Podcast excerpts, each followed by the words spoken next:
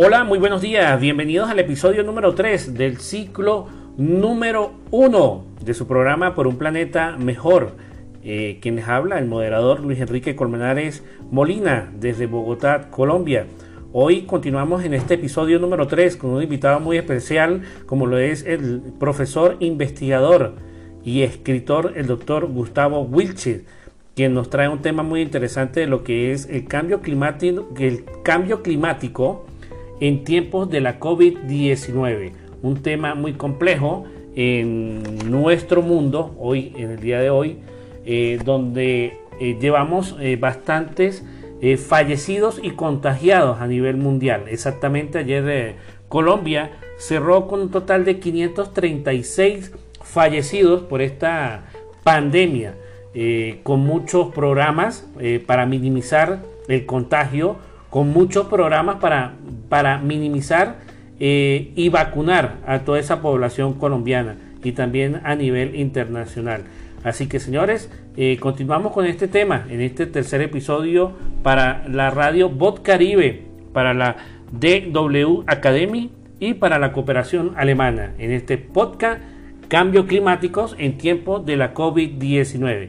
Así que damos paso al ponente, el doctor Gustavo Witches, investigador ambiental y profesor universitario.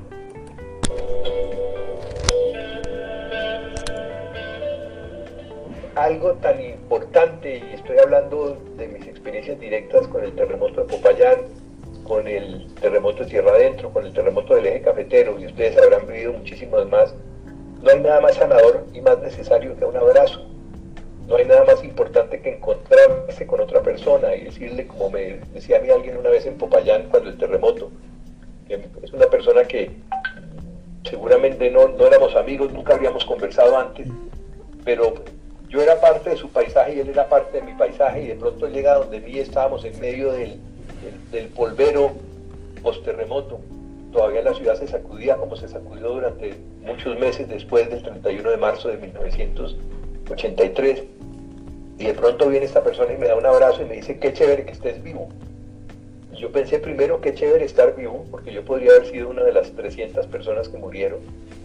Segundo, qué chévere que a este le parezca chévere que yo esté vivo. Qué chévere que se haya atrevido a decírmelo. Porque inclusive si en situación normal uno se encuentra con alguien que no se lo han presentado, que no es amigo de uno, que uno no sabe realmente ni siquiera cómo se llama y de pronto uno le da un abrazo y le dice qué chévere que estés vivo, pues el otro se va a poner le va a poner mosca, va a comenzar a ver si todavía tiene la billetera o no tiene la billetera. Pero en, condiciones de desastre, un, un, abrazo no solamente es permitido, sino que es necesario. Resulta que en este momento está prohibido. En este momento ese contacto personal, esa, ese, esa cosa tan importante como es el abrazo en cualquiera de sus formas, es, es, es, eso se convierte también en una, en una amenaza muy grande. Y eso, eso lo hace muy difícil. Eso hace muy difícil los procesos de, recuperación, los procesos de sanación del alma. Después del terremoto de Popayán, momento, si más, adelante les puedo contar más detalles sobre esto, pero precisamente era el trabajo colectivo lo que lograba no solamente que en ese programa de autoconstrucción que hicimos con el SENA, no solamente que, que una comunidad construyera sus casas que habían sido averiadas o una comunidad que no tenía casa lograra construir su casa, sino era eso, construir comunidad, construir unidad. Y, eso, era, eso era a través del trabajo colectivo que en este momento es, es muy complicado. Eh, esto de guardar las distancias al principio a mí me, me, me costaba mucho trabajo entenderlo y ahora lo entiendo perfectamente, pero no deja de ser difícil. Entonces otra particularidad es pues, que somos expresiones de la amenaza y de la vulnerabilidad somos vectores actuales o vectores potenciales y también somos víctimas actuales o víctimas potenciales. Ya lo dije, ninguna de las estrategias habituales de respuesta, recuperación, reconstrucción, funcionan como funcionaban antes. Y esto es una, una, una ventaja posible, algo que a mí me parece muy interesante. A mí me, me atribuyen generosamente títulos como decía Fabián ahora, investigador, profesor, maestro, etcétera, etcétera. Y quizá el único que a mí me parece adecuado en este momento es experto, pero ex-perto, porque resulta que esto nos ha puesto eh, a cuestionar todo lo que creíamos que sabíamos. Todo lo que dábamos por sabido en este momento está cuestionable. Yo veo, por ejemplo, yo no tenía ni idea, ni he tenido idea de infectología ni de epidemiología, pero veo a los infectólogos y a los epidemiólogos llenos de interrogantes. Y veo uno que un día aparece un artículo diciendo una cosa y al día siguiente aparecen otros eh, mostrando que no, y la misma persona que había escrito el anterior tiene que decir, no, pero aquí estaba equivocado, que, que el COVID no se transmitía a través del aire, que no les daba a los niños, que no les daba a los animales, que quienes ya lo habían contraído y, habían, y lo habían superado ya no volvían a enfermarse y resulta que sí. Y entonces una cosa muy interesante, pero, pero esto está relativizando todo lo que pensábamos que sabíamos. Y esto también trae una ventaja y sobre ese tema hemos conversado también con Hernando, con otro grupo de personas con quien nos estamos comenzando a reunir. Es que en este momento nadie puede llamarse, nadie puede autodenominarse dueño de la verdad. Y entonces eso nos hace obligatorios los llamados diálogos de saberes. Eh, y es muy interesante cómo desde el saber académico, eh, algunos sectores, porque hay otros que siguen siendo muy reacios a esos, comienzan a acercarse en términos de salud, por ejemplo, a los saberes tradicionales de las comunidades étnicas, de las comunidades indígenas.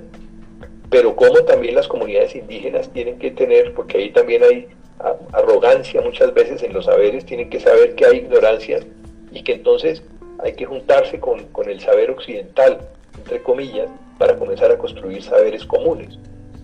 Eh, entonces, eso es una, una, digamos, uno de los puntos que yo diría positivos de esta crisis, es que nos está obligando a eso, nos está obligando necesariamente a, a ser humildes frente a los conocimientos, a saber que no nos las sabemos todas, que ignoramos muchísimo y que también sabemos un poquito que podemos aportarle a otros para, para construir conjuntamente unas nuevas, unas nuevas verdades.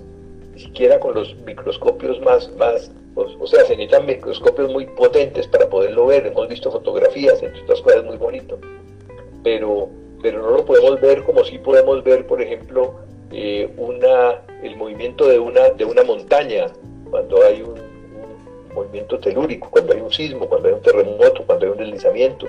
Podemos ver el aguacero fuertísimo cuando estamos frente a un fenómeno hidrometeorológico o el desbordamiento del río, pero en cambio esto no lo vemos, no lo vemos ni en sus, ni en sus, ni, como amenaza, ni tampoco vemos los estragos más allá, por supuesto, de las personas que se enferman, de las estadísticas sobre contagiados, sobre muertes, que son verdaderamente aterradoras.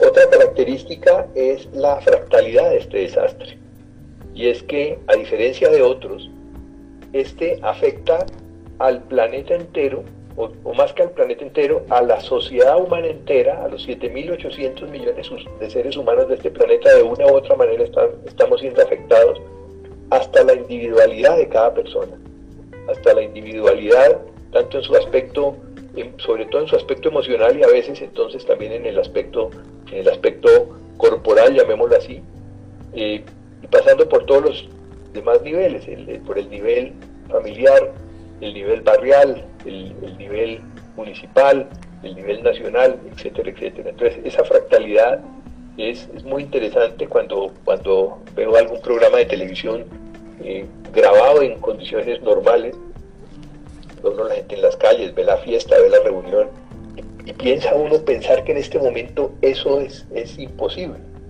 Y claro, a partir de, del primero de septiembre, por ejemplo, ya comienzan a relajarse esas medidas desde el punto de vista, digamos, de autoridad oficial y entonces cada uno se va responsabilizando por su cuenta. Pero de todas maneras hay que seguir teniendo muchísimo cuidado, hay que seguir manteniendo el aislamiento. O sea, regresar a eso que llamábamos la normalidad, pues no, no, es, no es posible. No estamos frente a un fenómeno coyuntural, no estamos frente a una cosa temporal, ni estamos frente a la perspectiva de que el mundo va a cambiar, es que ya el mundo cambió.